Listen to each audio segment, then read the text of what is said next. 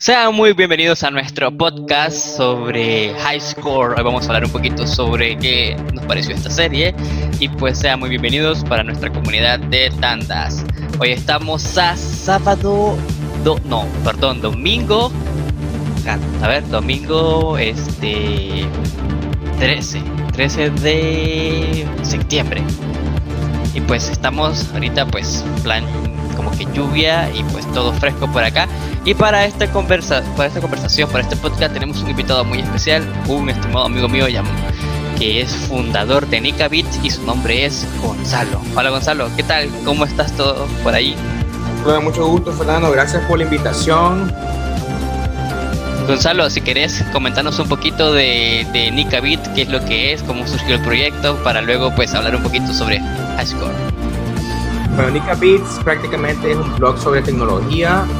Es conocido como el blog tecnológico 100% pinolero, 100% nicaragüense. Y de Nika Beats nace principalmente por, por motivo de depurar la cantidad de información. Hay una gran cantidad de información en la red, en internet. Y, y no toda esa información es útil, ¿verdad? Entonces mi idea era de buscar, conseguir recursos gratuitos, herramientas que les pudieran servir a los profesionales, a los estudiantes en Nicaragua y, por, y plasmar la verdad en un solo lugar. Esa es la idea de Nicabits. También obviamente toco otros aspectos como noticias de actualidad. Eh, me, me, gusta también investigar sobre lo que es el sistema operativo Windows 10 y de aplicaciones móviles. Un poco de todo sobre tecnología de actualidad y pues hasta el momento ah, le ha gustado al público, he recibido mensajes sobre todo de los recursos gratuitos sobre cómo mejorar el inglés, ha sido bien recibido, también he publicado sobre herramientas de cómo compartir eh, sesión en Netflix de manera remota y pues todo bien hasta el momento. Cool, sí, la verdad me parece un portal bastante eficiente y divertido, ahí está creciendo, todavía yo sé de que este, estás ahí eh, cuando tenés tiempo, vas subiendo contenido. El contenido es bastante bueno y la iniciativa también tiene este, una muy buena motivación. Pues, y lo mejor que es 100% pinolero, como decís, ya que hay muy pocos portales confiables en los que uno puede este, filtrar información. Y pues la verdad, nosotros lo recomendamos para todos los que nos están escuchando, pues pueden consultar la página en nicabit.com, ¿verdad? Así es la, el correcto. Tenemos y, el dominio. Y supongo y en Facebook también cómo tienes cómo lo cómo, cómo lo cómo lo encontramos por Nicabit solo, ¿verdad? Sí, solo existe un Nicabits, así que es difícil perderse ahí. sí. Ok. Y en Twitter me pareció que habías hecho un Twitter para eso, ¿verdad? No, fíjate que Twitter no tenemos, eh, ¿verdad? No es, no consideré que sea una plataforma ideal para el concepto de Nicabits. Me enfoqué más lo que Facebook e Instagram, por lo que el mayor eh, público nicaragüense se encuentra en esas redes sociales. Bien. Bueno, entonces ya saben, para todos nuestros oyentes pueden ir a consultar Nicabits para poder entretenerse, que se lleva un sábado por la tarde con su tacita de café, poder este, leer algún artículo de interés y de seguro van a encontrar una que otra herramienta que ustedes desconocen para que puedan experimentar. Bueno, entonces entrando en materia, nosotros vamos a dialogar un poquito sobre qué es la serie de High Score, que nosotros eh, seleccionamos esta serie porque es muy particular, la verdad es una de las, en lo personal, a mí no me gusta mucho las series de Netflix porque a veces son un poco complicadas, un tanto comerciales, pero hay que admitir de que sí hacen, sí han hecho un par de series que la han pegado y esta es una de las series o miniserie dicho, porque solo son seis episodios y pues este es muy buena. Eh, trata pues eh, de algunas historias y entrevistas a desarrolladores y creadores de videojuegos, tanto a los fundadores como a los diseñadores, todo el equipo creativo detrás de la historia de grandes videojuegos y cómo evolucionó en la industria. De hecho, creo que se basan más en la parte de, del desarrollo del entorno de los videojuegos. Me gusta mucho las historias que se cuentan acá. Esta fue una serie que eh, se presentó hace poquito, fue lanzada el 19 de agosto para la plataforma. Y pues este es, creo que la pueden ver en, uno o dos días, si realmente están un poquito desocupados. Y sí vale la pena, la recomendamos en lo personal. Me gustan mucho las entrevistas a los desarrolladores y creo que también algo que es asertivo es que la manera de narrar las historias, que de hecho no solamente, quiero aclarar, no son historias ficticias, realmente es un trabajo investigativo y pues todas estas cosas que nosotros no sabíamos que pasó detrás del desarrollo de un videojuego, ellos la presentan de una manera eh, muy sencilla y bastante fácil de, de entender para que nosotros pues nos demos cuenta cuál fue la verdadera historia detrás de escena de los creadores de X empresas. Me gusta mucho que eh, lograron llegar a personajes bastante icónicos como Nolan Buchenelle, creo que así se llama, que fue uno de los fundadores de la industria de los videojuegos con la empresa de Atari, que empezaron con los arcades, luego vieron la posibilidad de entrar al mercado con las consolas y de ahí pues toda la batalla que se desarrolló después con Nintendo, Nintendo con Sega y después la entrada de las microcomputadoras cuando Apple este, inició con sus computadoras con sus computadoras de Apple II y luego pues cómo se desenvolvió todo esto de las consolas eh, marcas y luego cómo mm, luego se involucra el desarrollo de videojuegos para las computadoras y pues cómo todo esto eh, va evolucionando y va desarrollándose y inclusive cómo va cómo van este relacionándose entre ellas. Entonces Gonzalo me, gustaría que vos me dieras tu perspectiva de, la, de, la, de la serie si la recomendás, por qué la recomendás, cuáles fueron una de, de, tus episodios favoritos o historias favoritas sobre, sobre, sobre, este, sobre esta serie. Contanos un poquito. Bueno, la serie documental o serie eh, High Score de Netflix, sí la recomiendo, es bastante amena en el sentido que no te aburrís con cada episodio, son bastante interesantes, tiene algo, ¿verdad?, que te atrapa eh, la recomiendo más que todo, no en sí por ser fanático de los videojuegos, la recomiendo más que todo para poder darte cuenta de las estrategias de ventas que utilizaron, eh, de lo creativos que son, de los desarrolladores también, es como que otro lado, no solo es tener que ser lógico, sino que tener que ser creativo, también te da otra perspectiva. Y eh, bueno, eso es normal de que pues no vas a poder abarcar todo esto de los videojuegos en cuanto seis capítulos que son, cada uno de menos de 50 minutos. Pero sí hay historias muy interesantes dentro de ellas. Me gustó, ¿verdad? Eh, la guerra que vos mencionaste entre Sega y Nintendo. Eso te, das cuenta de lo brillante que eran en ese entonces, que se preocupaban, ¿verdad? Por, por realmente satisfacer las necesidades de, de, los gamers, ¿verdad? En ese entonces, de los de consolas. Me gustó también eh, de la historia y datos curiosos eh, que nadie sabe, ¿verdad? Yo de hecho no sabía, me di cuenta gracias al, a la docuserie del afroamericano eh, Jerry Lawson, que inventó el juego en cartuchos. Sí, la que fue que, cartuchos intercambiables, porque antes era puro monopolio, o sea, no podías este, cambiar los cartuchos para, para, para otras consolas. Correcto, intercambiable, exacto, exactamente, sí. Y eh, también me gustó, no sé si viste la historia del RPG de, de Gameplay también. Ajá, sí, fue un juego hecho por protesta que se perdió en el olvido, pero el tipo no pierde la esperanza de que la comunidad le ayude a encontrarlo. Creo yo que sí. Otra historia también que me llegó bastante, que me gustó, fue la historia de Miyamoto, el padre de los videojuegos modernos, japonés, de cómo se inspiró eh, para crear Star Fox.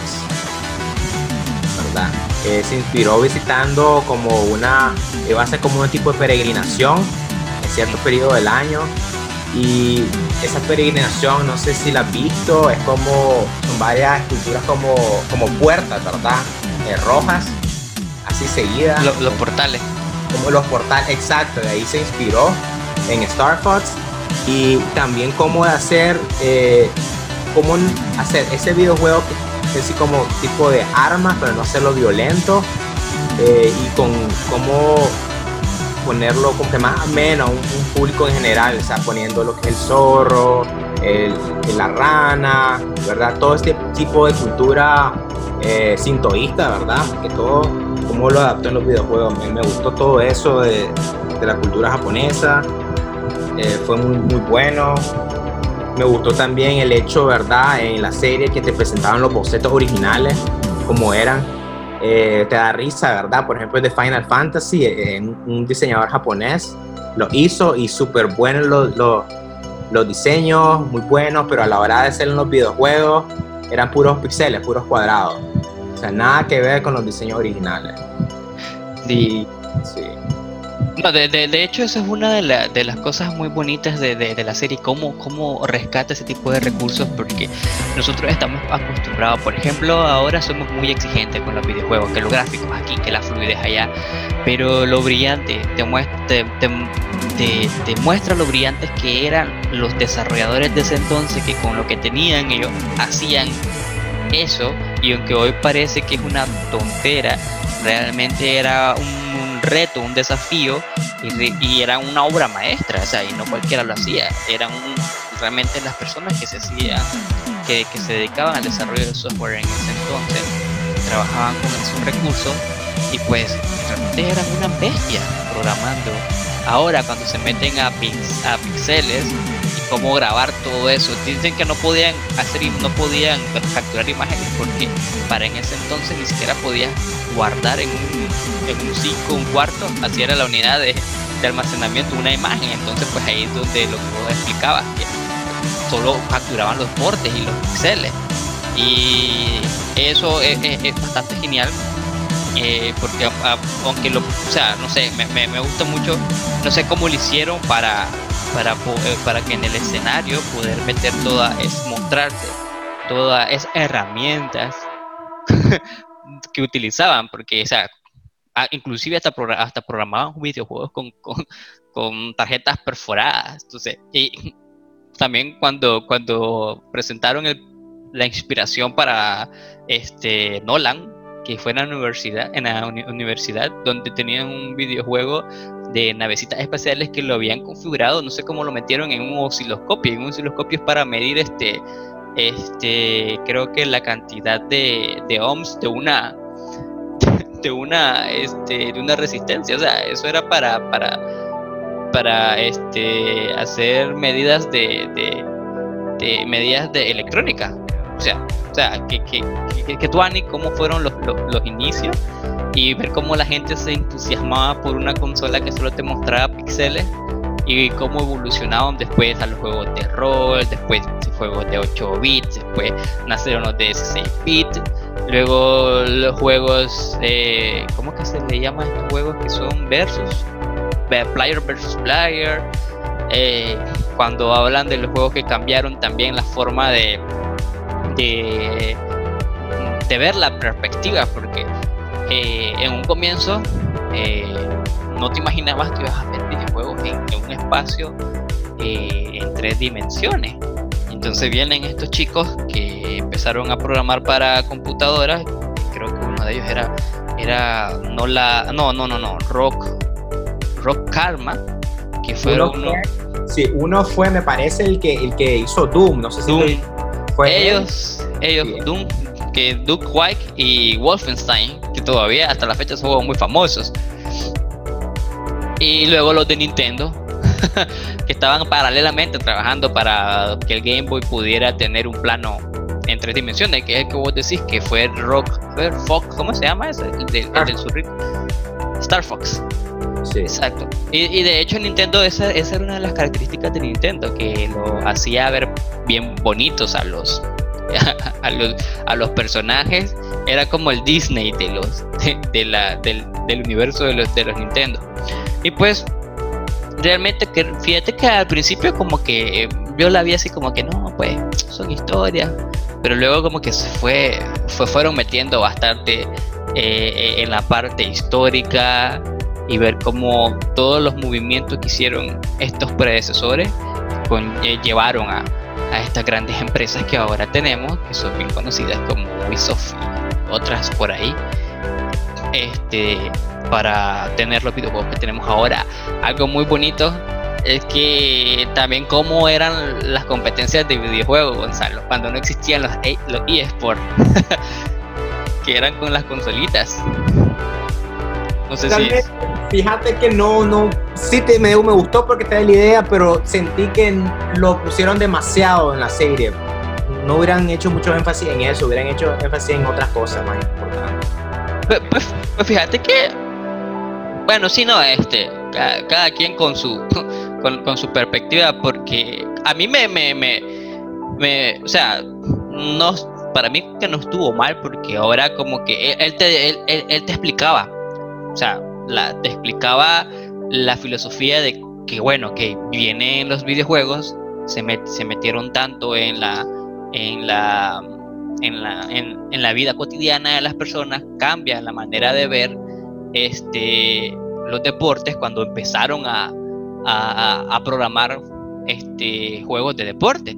entonces, pues, ya, los, ya las, las, competencias de videojuegos dejan de solo ser competencias de videojuegos normales, empiezan los eSports. Entonces vienen, a mí me da como que nostalgia porque ver esas historias de cómo eran antes, cómo son ahora, con todas las, eh, que, que, inclusive son grandes eventos internacionales como la World Champion que tiene Real Games para League of Legends o Dota 2, o sea, son eventos que, que son sensacionales, o sea, hasta inclusive tienen, tienen este, una organización para aperturas bien, bien increíble, con luces, con juegos de asientos, o sea, te forma un estadio ahora de eSport bien tuanis y te dicen pues de que ahora, oh, gracias a eso ahora tienes una nueva forma de hacer deporte porque eh, hasta hay jugadores profesionales y pueden ganar dinero jugando.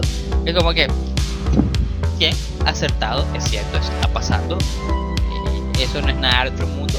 Pero sí me, me conmovió mucho ver cómo, cómo hacían antes, qué humildes eran antes cuando jugaban competencias internacionales con, las consolitas de, de, de, Atari o de Nintendo, porque ambas tuvieron su, copa internacional y era solo jugar eh, videojuegos así, por, por cariño. Este, yo tenía una pregunta para vos.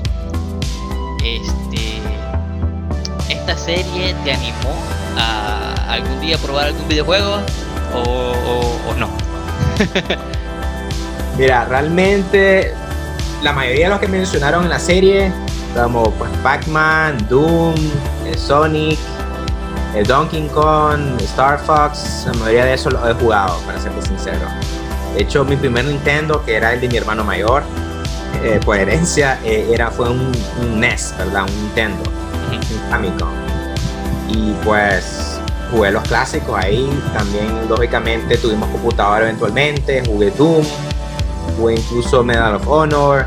Entonces, no como que me animó, más bien me trajo nostalgia, ¿verdad? De los juegos que jugué en su momento. Eh, me gustó también la referencia que hacían los 80, fue muy buena. Exacto, la referencia de, la cultura pop de ese entonces. Exacto, esa fue una cosa que me gustó y me animó en el sentido de lo que vos explicaste anteriormente, de los límites que tenían los desarrolladores antes. Y esos límites fueron los mismos que impulsaron la creatividad. Entonces, eso fue como que la mejor lección que me dio, me dio esta serie. Sí, realmente no hay mucho que podamos hablar porque es una serie corta, son seis episodio dice mucho eh, en poco en, pocos capítulos. Y pues sería mejor de que ustedes que nos escuchan se dieran un chance para verla. Vale la pena. Van a pasar un buen rato van a aprender de historias más si son gamer. Que que bueno ya ya con un poco de historia ya no van a ser como aquel meme que dice que de que el gamer que se salta la historia del videojuego y solo llega a disparar. Dice que el que se muera, el que se muera, no importa, yo estoy aquí para tirar balazos. pero, pero no, pues realmente es una de las series de Netflix que sí que se vale la pena. Y entonces pues este ustedes pueden darse una vuelta por ahí, ver qué tal, pueden dejarnos en pueden dejarnos sus comentarios en, nuestras redes sociales, donde nos escuchen, para que pues podamos compartir un poco más de su experiencia con esta serie o con alguna otra serie que ustedes quieran que nosotros dialoguemos por acá. Este, y así pues hacemos comunidad como siempre. Bueno, entonces pues nos despedimos. muchas gracias Gonzalo por haber estado con nosotros hoy, darnos un poquito de tu opinión para recomendar esta serie. Y pues, este, antes de despedirnos, recuerden que pueden visitarnos en nuestras redes sociales. En Facebook estamos como Tandas Nicaragua. En Twitter estamos como, nos pueden encontrar como Tandas Nick. Y también en Instagram nos pueden encontrar como Tandas Nick. Nos vemos hasta la próxima. Y cortamos pues.